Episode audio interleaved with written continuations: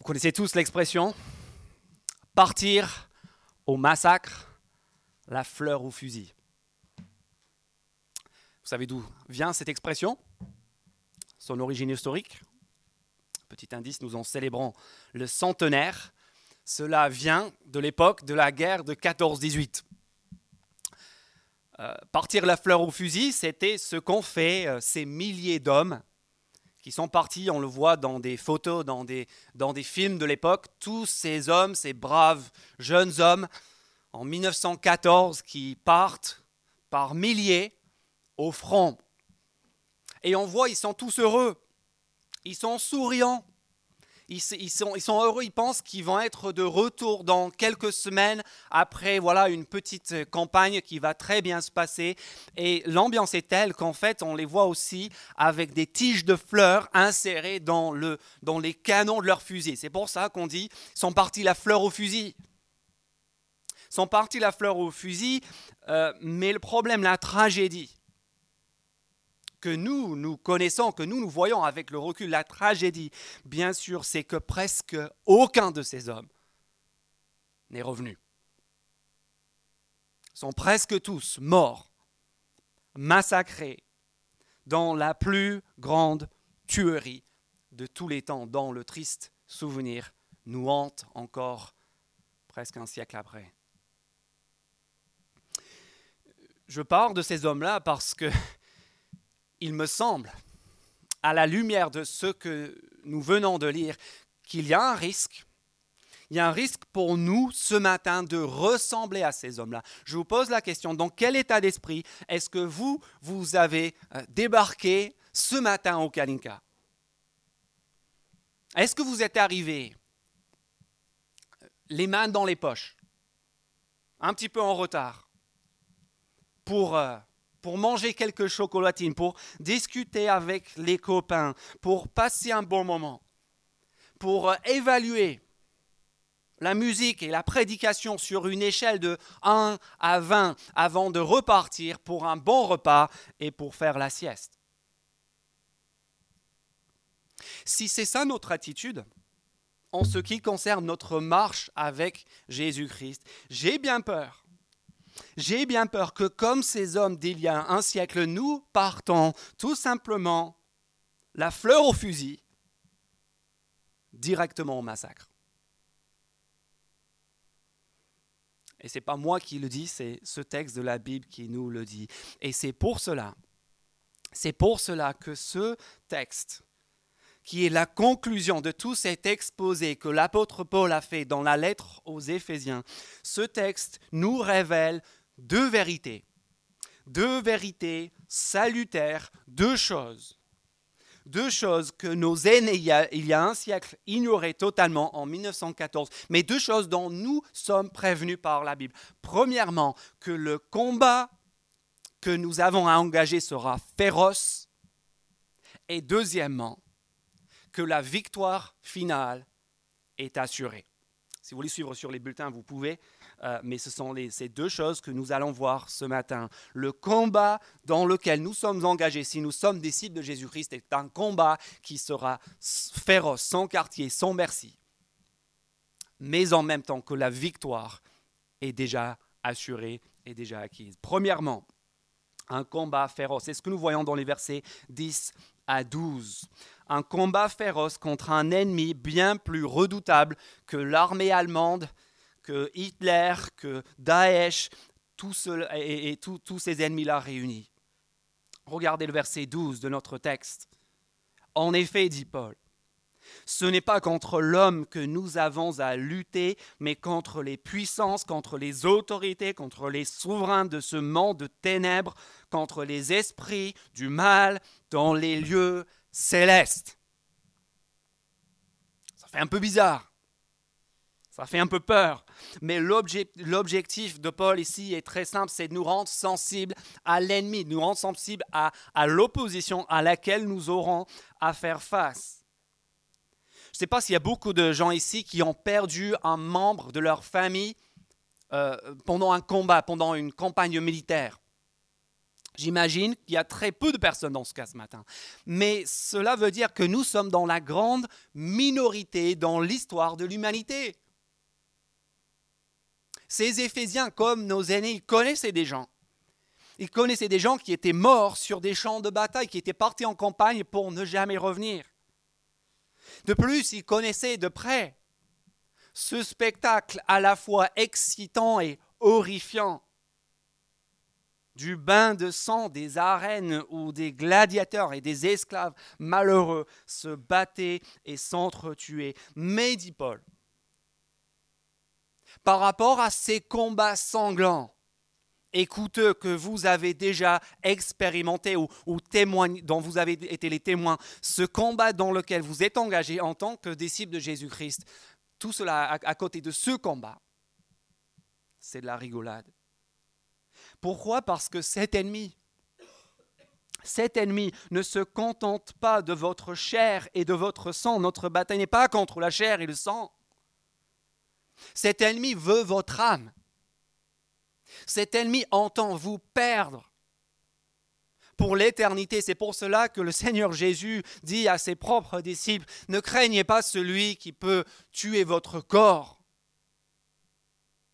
Craignez celui qui, après avoir tué votre corps, peut aussi détruire votre âme. Qui est cet ennemi? Bah, Son identité est dévoilée au verset 11. Revêtez-vous de toutes les armes de Dieu afin de pouvoir tenir contre les manœuvres du diable. Ça, c'est notre ennemi, le diable. Et, euh, comme chacun le sait, le, diable, c'est un personnage inoffensif et ridicule. Euh, il apparaît principalement dans des BD. Euh, il porte un colon rouge, il a une, petite fourche à la main et il va vous piquer les fesses de temps en temps euh, pour euh, vous embêter. Ça, c'est un peu notre image du diable, n'est-ce pas? Un petit personnage de BD qui, qui n'a pas vraiment d'emprise, pas vraiment d'activité de, de, dans notre vie quotidienne. Peut-être que vous êtes de, de, ces personnes qui, qui sont chrétiens, chrétiennes et qui considèrent qu'à chaque fois qu'il vous tombe une tuile sur la tête, c'est le diable. L'autre soir, je vous donne l'exemple. Moi, je, je repars d'une réunion, je suis déjà un peu en retard pour rentrer à la maison. Et là, crevaison de vélo. Je rentre à pied. J'ai une demi-heure de retard en arrivant. Quand je rentre à la maison, je m'active comme jamais pour, euh, pour aider euh, à, tout mettre en route pour le soir, euh, voilà, déshabiller les enfants, mettre le repas, tout ça. Et au bout de 7-8 minutes, je me rends compte que j'ai une crotte de chien sur ma chaussure, je sens une odeur très bizarre, et je me rends compte que c'est moi, et que je l'ai étalé dans tout l'appartement. Ensuite, c'est pas une blague, c'est ce qui m'est arrivé. Ensuite, je me dis, c'est bon, je vais nettoyer la chaussure, je vais tout nettoyer, ça, va aller. J'ouvre le robinet, rien. L'eau dans l'immeuble est coupée. Et je me dis, mince, je suis passé devant, euh, ils étaient en train de, creuser la, route. En mince, il y, a un tuyau qui a cassé et tout le quartier, on est sans eau. Un peu plus tard, voilà, bien reposé après tout cela, je m'assois et je reçois un courrier. Le courrier me dit une liesse de papier que je devais remplir ont, été paumés par je ne sais pas quel, quel, fonctionnaire et je vais devoir tout refaire. J'ai une heure et demie de remplissage de papier devant moi alors que j'avais plein d'autres choses prévues de mon soin. Si j'étais un certain type de chrétien, je, je crierais direct au combat spirituel. J'attribuerais cela exclusivement à l'activité satanique euh, du diable. J'ai peur que nous nous égarons. Si nous pensons que le diable c'est cela, nous sommes à côté de la plaque. Euh, en fait, il y a quelque temps, j'ai rencontré le, père d'un militaire. Et je lui, je, lui, des questions sur ce que faisait son fils. Et son fils, en fait, est un militaire, figurez-vous, un militaire qui n'ira jamais sur un champ de bataille. Il n'ira jamais avec un fusil sur le champ de bataille. Et cependant, il est capable, ce militaire, de tuer ses adversaires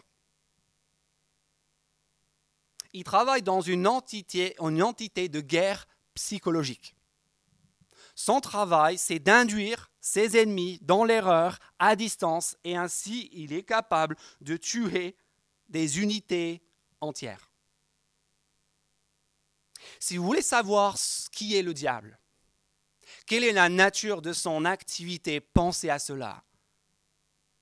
C'est ça le diable, c'est cet ennemi cachés dans la spécialité et la guerre psychologique. Je pourrais vous donner les noms et les adresses de personnes que je connais, de personnes même dans cette salle, qui ont fait l'objet d'interventions sataniques flagrantes. Mais ce genre d'activité est minoritaire. Ça existe, mais c'est minoritaire. En règle générale, les attaques du diable ne sont pas frontales, elles sont psychologiques. Elles consistent à nous induire dans l'erreur. Repensez au tout début de la Bible, repensez à la Genèse chapitre 3. Comment est-ce que le diable a fait pour induire l'humanité entière dans l'erreur? Trois questions. Il a suffi de trois questions, de remettre en question trois choses. Est-ce que Dieu a vraiment dit que? Doute quant à la parole de Dieu. Est-ce que la parole de Dieu est vraiment aussi claire que ça sur, la pureté sexuelle? Sur notre argent? Notre temps? Etc. Doute quant à la parole de Dieu. Ensuite, doute quant au jugement de Dieu. Mais le serpent dit, vous, vous ne mourrez pas du tout. Dieu va juger. Voyons, voyons. Mais attendez, c'est pour la garderie, ça. Et troisièmement, doute quant à la bonté de Dieu. Oh, Dieu sait très bien que quand vous allez faire cela, vos yeux vont s'ouvrir. Vous allez enfin devenir adulte. Vous allez enfin pouvoir profiter pleinement de la vie parce que vous le savez très bien, Dieu, ne veut pas votre bien. Dieu donne sa parole et ses règles pour vous coincer, pour vous ennuyer. Dieu, c'est un gros rabat-joint en fait. Guerre psychologique, trois questions pour perdre l'humanité. Si ces doutes-là ont déjà traversé votre esprit, est-ce que Dieu a vraiment dit? Est-ce qu'il y aura vraiment des conséquences? Est-ce que Dieu veut vraiment mon bien? Mes amis, c'est la preuve que vous avez un ennemi. Un ennemi redoutable, dont les méthodes sont certes subtiles, mais en même temps vieilles comme le monde. Le mal, comme le dit un commentateur, le mal ressemble rarement au mal avant d'accomplir son but. Il gagne son entrée en ayant l'air attrayant, désirable et parfaitement légitime. C'est un piège appâté et camouflé. Son but? Ben, regardez le texte, qu'est-ce que Paul dit à, à, ces Éphésiens? Qu'est-ce qu'il veut pour eux? Il veut qu'ils tiennent ferme. Verset 11, afin de pouvoir tenir ferme. Verset 13, afin de pouvoir résister et tenir ferme. Son but, c'est tout simplement que nous abandonnions. C'est qu'on laisse tomber. C'est qu'on arrête de se battre, qu'on arrête de vivre pour Christ. Son, but ensuite, c'est verset 18 à, à 20. Son but aussi, c'est qu'on se taise c'est le silence, c'est qu'on arrête de parler, qu'on arrête de faire connaître l'évangile. C'est pour cela que Paul lui-même doit prier, verset 9, pour, pour, que, demander qu'on prie pour lui afin qu'il ouvre la bouche. Vous imaginez l'apôtre Paul lui-même? Besoin qu'on prie pour qu'il ouvre la bouche, pour qu'il parle avec, avec clarté, avec courage? C'est ça que le dit. Si vous êtes déjà arrivé de demander si ça vaut vraiment la peine de continuer à suivre Jésus-Christ, si, vous êtes tenté par l'abandon, par le découragement, par le compromis, par la tiédeur, si vous êtes juste lassé, là, si c'est l'usure qui vous fatigue, si cela fait des semaines et des semaines, peut-être des mois, que vous n'avez parlé à personne d'autre de votre foi en Jésus-Christ, c'est peut-être la preuve que vous avez un ennemi le combat sera féroce. L'ennemi est redoutable. Mais, va regarder le texte, ne vous inquiétez pas. Ne vous inquiétez pas. Parce que si notre ennemi dispose d'armes psychologiques hyper puissantes qui sont capables de nous rayer de la carte en un clin d'œil, nous, nous avons, verset 15, regardez bien, une paire de chaussures. Vous inquiétez pas, vous avez une paire de godasses. Ça va très bien se passer en plus. Vous avez aussi, regardez, verset 14, une ceinture. Ça vous aide ça, une ceinture, hein? Quand vous êtes face à une entité de guerre psychologique qui vous ouvrez de la carte, sortez la ceinture, ça marche à tous les coups. Et puis même, euh, vous avez aussi une cuirasse. Voilà, une cuirasse, ça, ça aussi, ça peut être pratique.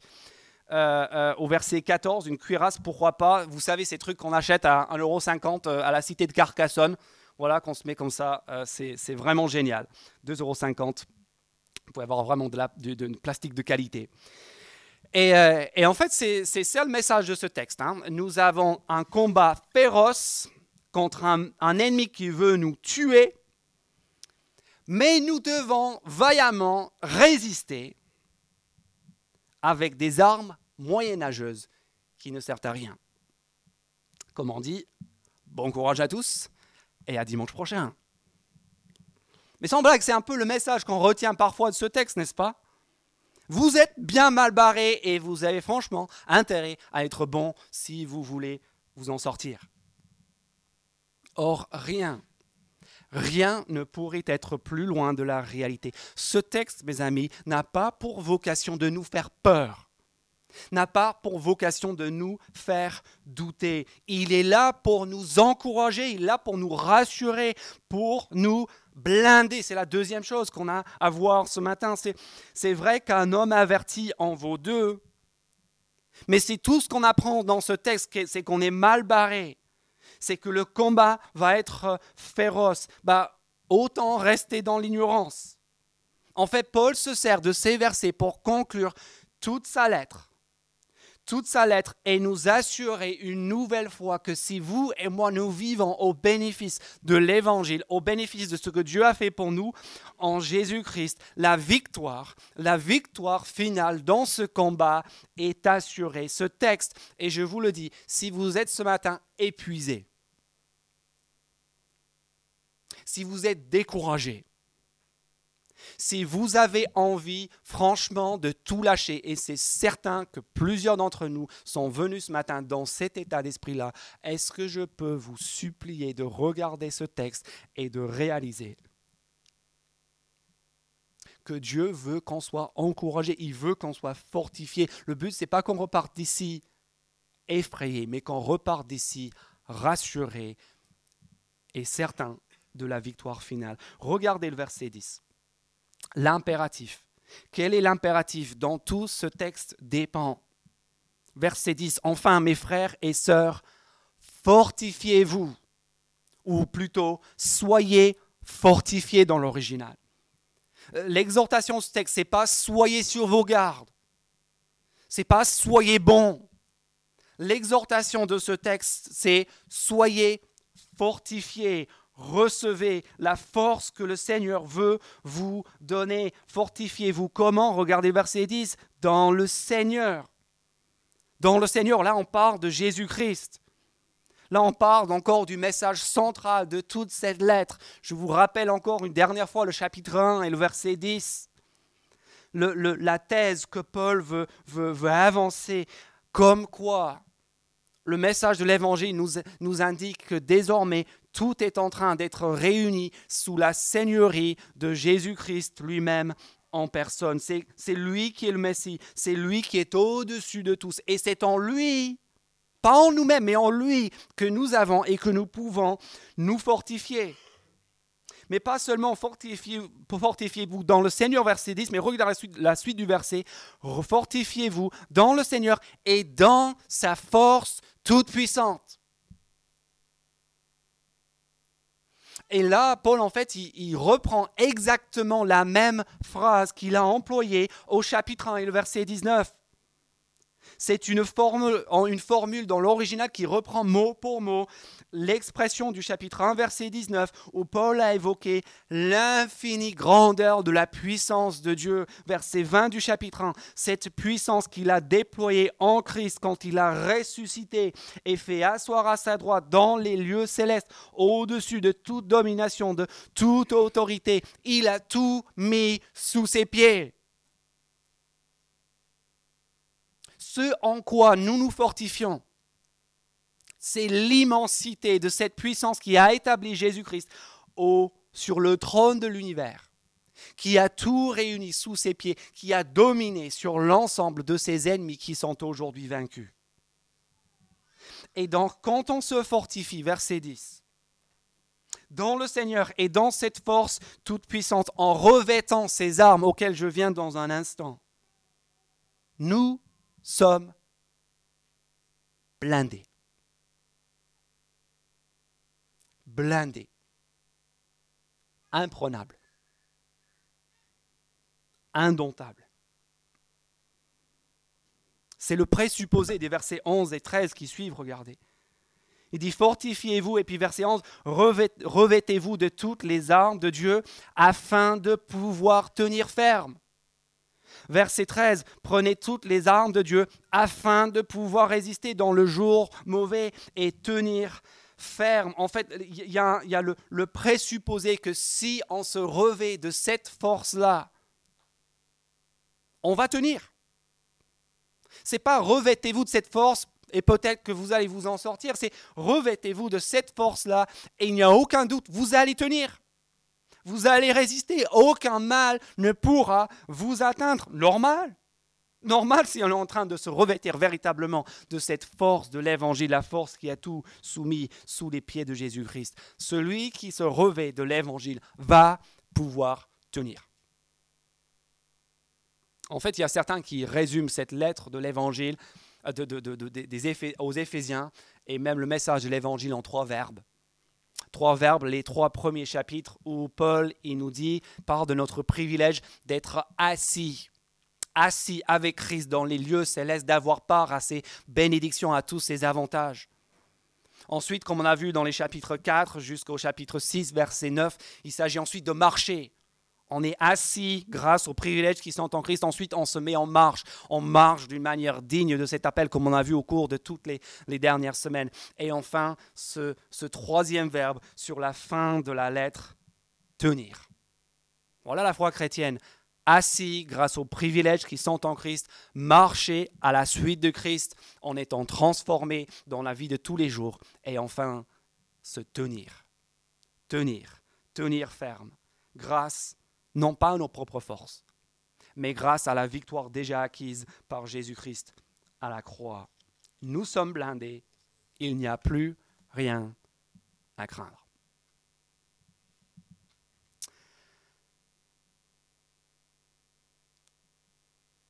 Alors pourquoi? Pourquoi est-ce que le combat continue?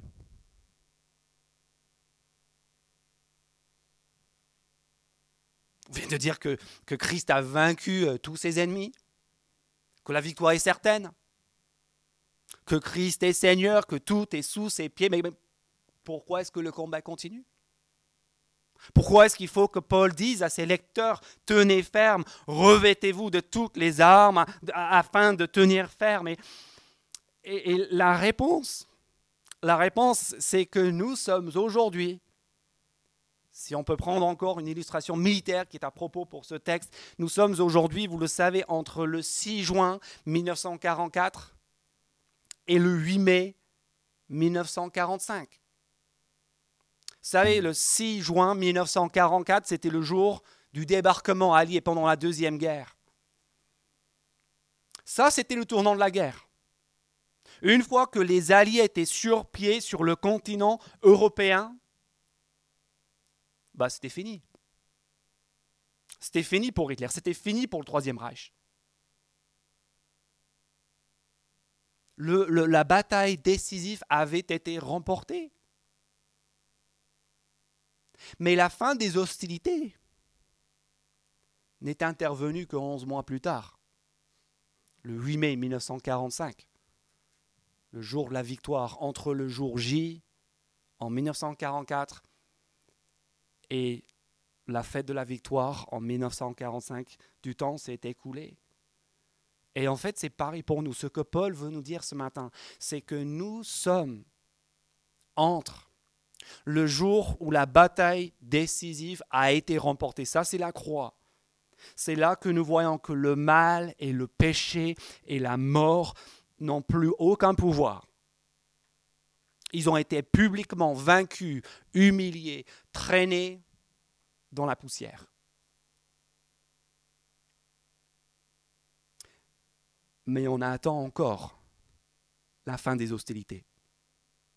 Le jour où Jésus-Christ reviendra, où il n'y aura plus même la possibilité pour ses forces de se lever et d'agir. Et pendant ce temps, ce temps entre deux dans lequel nous vivons, le diable se s'est battu. Il sait qu'il est battu. Il sait qu'il ne gagnera pas. Il sait qu'il n'a plus aucune autorité véritable. Mais ce qui l'anime, c'est l'énergie du désespoir. L'énergie du désespoir pour pouvoir mener encore ses dernières actions désespérées. Aucun pouvoir cependant de l'emporter contre ceux qui se cachent dans l'œuvre parfaite et accomplie de Jésus-Christ.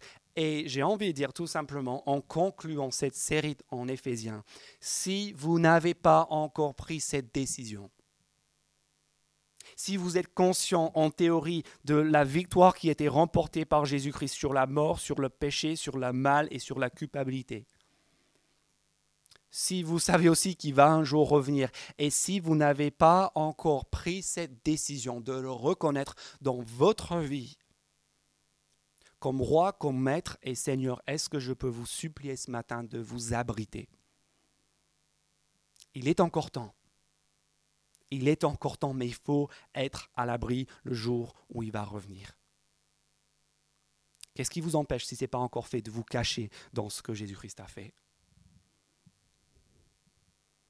Ces dernières actions vont être euh, donc menées et la question est de savoir comment est-ce qu'on va pouvoir tenir. Comment est-ce qu'on va pouvoir résister tant que l'énergie du désespoir anime encore le diable, ses dernières passes d'armes Et la réponse est dans ces versets 13 à 20 et plus particulièrement 13 à 17. Et c'est avec cela que j'aimerais qu'on termine. On tient, dit Paul, en se revêtant de toutes les armes de Dieu. On les met, ces armes, tout près de notre corps. Et c'est une image qui est, qui est un petit peu bizarre, n'est-ce pas? Se revêtir d'armes, épée, euh, cuirasse, tout cela, ça fait penser à Carcassonne, ça fait penser à, Astéris, au Seigneur des Anneaux. Hein. Mais, mais quelles sont ces armes? Et là, j'aimerais faire quatre observations. Premièrement, premièrement, ces armes servent à tenir. Ces armes servent à tenir. Regardez verset 13, c'est pourquoi prenez toutes les armes de Dieu afin de pouvoir résister, afin, verset 18 à 20, de pouvoir aussi témoigner. Ces armes, j'insiste dessus, ces armes ne nous sont pas données pour acquérir la victoire. Ce n'est pas à nous de nous emparer d'une victoire qui en réalité n'a pas encore été remportée. Ces armes servent simplement à tenir à résister dans ce que Christ a déjà accompli. Il n'y a plus de terrain à aller, euh, euh, plus, de, bataille à aller remporter par nos, propres forces. Il s'agit simplement de s'approprier la bataille qui a déjà été remportée. Et cela veut dire résister, résister face à la tentation de l'abandon, face à la tentation du silence. Deuxième observation, peut-être la plus importante.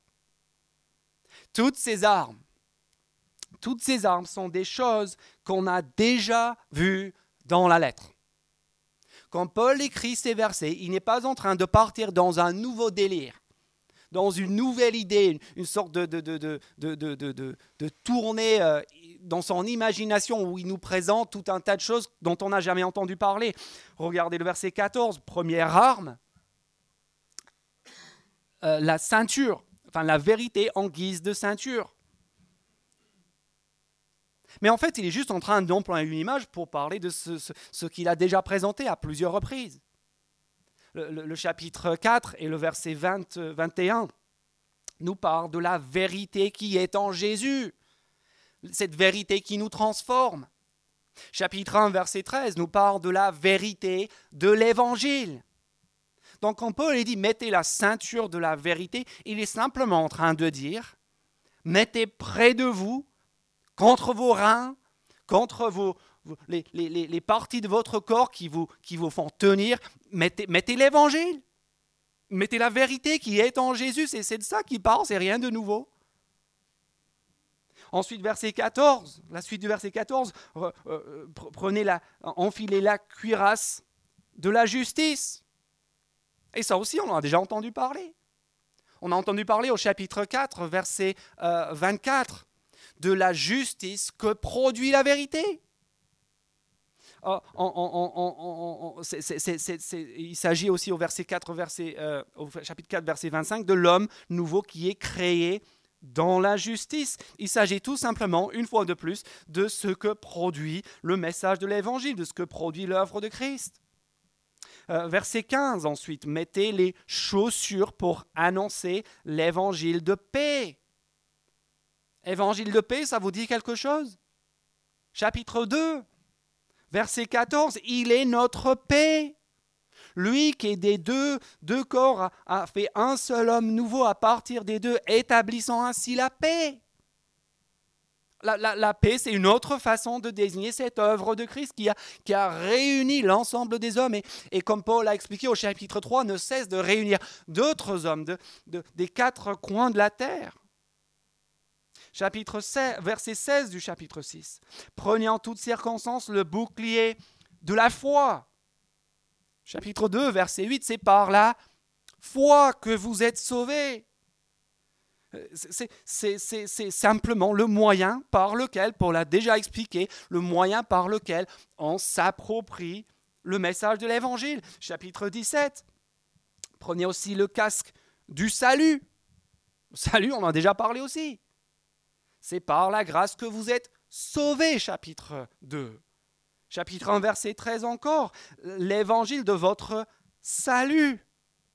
Verset 17, l'épée du Saint-Esprit, la parole de Dieu. Vous vous souvenez aussi, euh, toujours au chapitre 1, verset 13 et 14, l'association qui a été faite déjà dès le début du chapitre 1 entre la parole de Dieu, la parole de l'Évangile et le Saint-Esprit. Des fois, on veut séparer.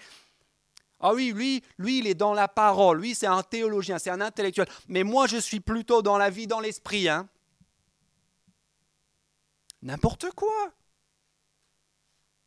Prenez l'épée de l'esprit, qui est la parole de Dieu. Chapitre 1, verset 13, euh, l'évangile, la, parole annoncée dont vous êtes scellés par le Saint-Esprit. peut jamais séparer, séparer. Dans la Bible, l'opération du Saint-Esprit et de la parole de Dieu. Ils vont main dans la main ensemble. Et une fois de plus, tout comme d'ailleurs avec la prière. Quelle, est la fonction de la prière? Verset 18 à 20, c'est la prière pour que l'évangile soit annoncé. Donc tout cela pour vous dire, vous avez compris où je veux en venir. Quand il s'agit de ces armes, ne cherchez pas midi à 14, ne cherchez pas dans, tous les recoins de, votre imagination. Ces armes sont pas nouvelles. Ces arbres sont tout simplement les bases et l'essence de l'Évangile. Ce que Paul est en train de faire ici, dans ces derniers versets de sa lettre, c'est de nous faire volontairement un récapitulatif. Et vous, peut-être cet après-midi, en terminant cette lettre aux Éphésiens, peut-être cette semaine à PEPS, pourquoi pas prendre le temps de regarder dans toute la lettre aux Éphésiens où sont ces mots que Paul emploie pour les armes. C'est une façon de se remémorer toute la lettre. Ce que Paul veut dire, c'est que cette armure, c'est tout simplement une façon imagée de désigner l'évangile et le fruit qu'il produit. Ce, dont on a besoin, euh, ce, n'est pas euh, euh, de cette publicité que j'ai reçue l'autre jour. Je, vous la lis. Elle est. Bon, je, vous laisse arriver à vos propres conclusions. La Bible du vainqueur la Bible du vainqueur, la Bible du vainqueur, je cite, est indispensable à tous les guerriers pour s'emparer du pays promis. 240 déclarations de combat spirituel, 220 fondamentaux du combat spirituel, 21 portraits de personnalités du combat spirituel, 37 prières de combat spirituel, 73 invitations concrètes à se préparer au combat spirituel. Préparez-vous au combat spirituel en fait, il y a des gens qui publient des Bibles en entier pour nous dire en fait que, que le combat spirituel, c'est le centre de tout ce que la Bible veut nous dire, et que si on veut comprendre le combat spirituel, il nous faut une Bible spéciale où on va trouver les 220 déclarations et promesses et, et je ne sais pas quoi d'autre. Et c'est complètement à côté de la plaque. De quoi est-ce que vous et moi, nous avons besoin pour résister, pour tenir ferme dans ce combat? Ce n'est pas de déclaration, c'est de Jésus-Christ et de son œuvre. Tout simplement, et si vous croyez qu'il est nécessaire d'avoir recours à autre chose, j'ai envie de dire, vous êtes en train de retourner à une autre foi qui finalement n'a pas grand-chose à voir avec l'Évangile.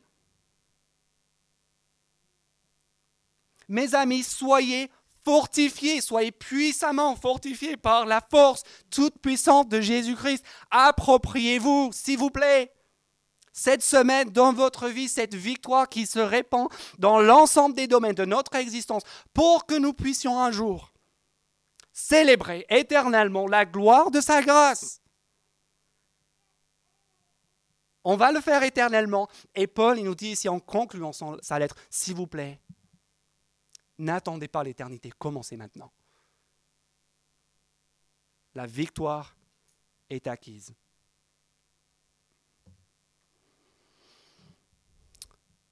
Deux dernières choses. Une dernière chose, parce que, non, un autre jour, je vous dirai un autre truc. Ces armes-là,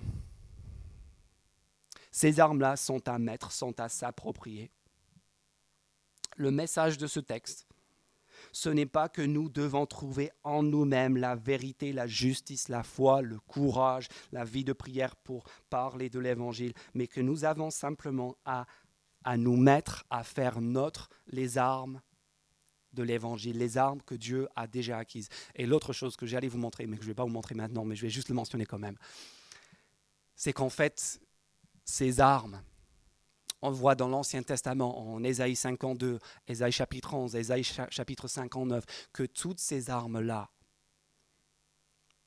ne sont pas les armes d'un légionnaire que, que, Paul a vu en train de passer dans la rue devant sa cellule et puis ça l'a inspiré pour, pour donner une belle image. Non, non, non, non, non. Toutes ces images-là, on voit que ces armes-là, on voit dans l'Ancien Testament, en Ésaïe, que ce sont des armes que Dieu lui-même se revêt et en particulier que le Messie se met. Le bâton de la parole qui sort de sa bouche. Le casque du salut que Yahweh, l'Éternel, enfile comme un guerrier pour partir à la conquête, pour consoler et sauver son peuple. Toutes ces armes-là, ce ne sont pas nos armes, ce sont les armes de Dieu les armes de son Messie, que son, son Messie enfile. Et donc, le message de ce texte, c'est que nous avons simplement à nous mettre ces mêmes armes. Ces armes de l'Évangile, ces armes qui sont désormais mises à notre portée par l'œuvre de Jésus-Christ. Et c'est cela, mes amis, c'est cela qui va nous permettre de tenir face au découragement, face à la tentation, à l'abandon, face à la tentation de ne rien dire, de, passer sous les radars, de ne pas assumer publiquement notre appartenance à Jésus-Christ. Et donc, voici la question. La question avec laquelle on termine ce matin, la question avec laquelle on doit terminer aussi cette série en Éphésiens. La question, ce n'est pas est-ce que nous, on sera assez bons pour tenir? Le Messie a déjà mis tous ses ennemis sous ses pieds. La victoire est assurée. La question est de savoir, nous, qu'est-ce que nous allons faire? De cette victoire. Qu'est-ce que nous, on va en faire? Est-ce qu'on va laisser ces armes rouiller au fond du garage, dans le grenier, dans le placard? Ou est-ce qu'on va les enfiler de façon intentionnelle, ensemble, afin de pouvoir tenir? Et pas juste afin de pouvoir tenir, mais afin de pouvoir proclamer et faire connaître ce message de l'Évangile au plus grand nombre. Il faut qu'on évite d'être comme mon fils Benjamin quand il avait deux ans. Un jour, ses grands-parents l'ont amené à, à, Decathlon pour acheter un, casque, justement un casque euh, de vélo. fallait que lui aussi mette son casque pour sa sécurité. Et, euh, et ce jour-là, les grands-parents, ils ont fait une découverte très intéressante. C'était que mon fils, qui avait deux ans, qui faisait peut-être 90 cm, il avait la même taille de tête que sa grand-mère. Une tête d'adulte, tomate cerise sur, sur un cure-dent. Tête gonflée, énorme, petit corps, immature, fragile, dépendant. Est-ce que vous voyez où je veux en venir? Ça, c'est nous aussi. Si nous nous contentons d'une foi qui est intellectuelle, si nous nous contentons de venir ici, d'étudier la Bible, de comprendre toute la structure et les images et les, renvois à l'Ancien Testament, de l'Épître aux Éphésiens, si nous repartons d'ici tout contents d'avoir découvert cela, on est comme mon fils de deux ans. Tête gonflée, petit corps, fragile, immature, qui ne pourra pas tenir bien longtemps. Si on s'en tient à une foi intellectuelle, si on vient ici les mains dans les poches, on part la fleur au, fusil directement au massacre. Notre vie et notre foi dépendront pas seulement de notre compréhension de l'Évangile, mais de notre capacité à nous l'approprier, à ne pas rester là les mains dans les poches, la fleur au fusil, mais à nous blinder les uns aux côtés des autres afin de pouvoir tenir, afin de pouvoir résister. S'il vous plaît, s'il vous plaît, allez à Peps, parlez-en, faites vos un et vivons ensemble cette vie et cette victoire qui, je vous l'assure, est possible, déjà acquise même, grâce à l'œuvre de Jésus-Christ, lui le Seigneur de l'univers, qui a désormais tous ses ennemis sous ses pieds. Je vous propose de prier pour conclure, pour que cela soit notre cas.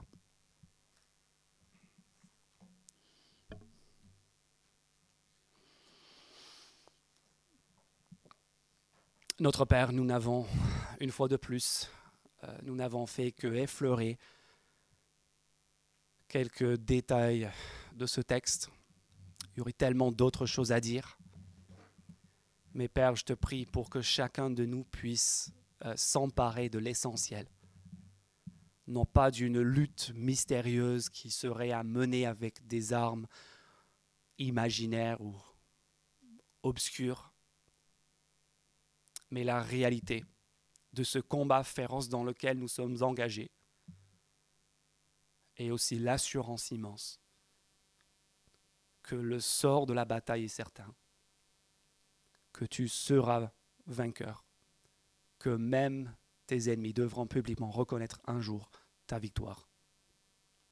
Notre Père, aide-nous s'il te plaît à tenir, à tenir ferme, en utilisant les moyens simples mais ô combien efficace, que tu as mis à notre disposition au travers de la vie, la mort, la résurrection de ton Fils Jésus.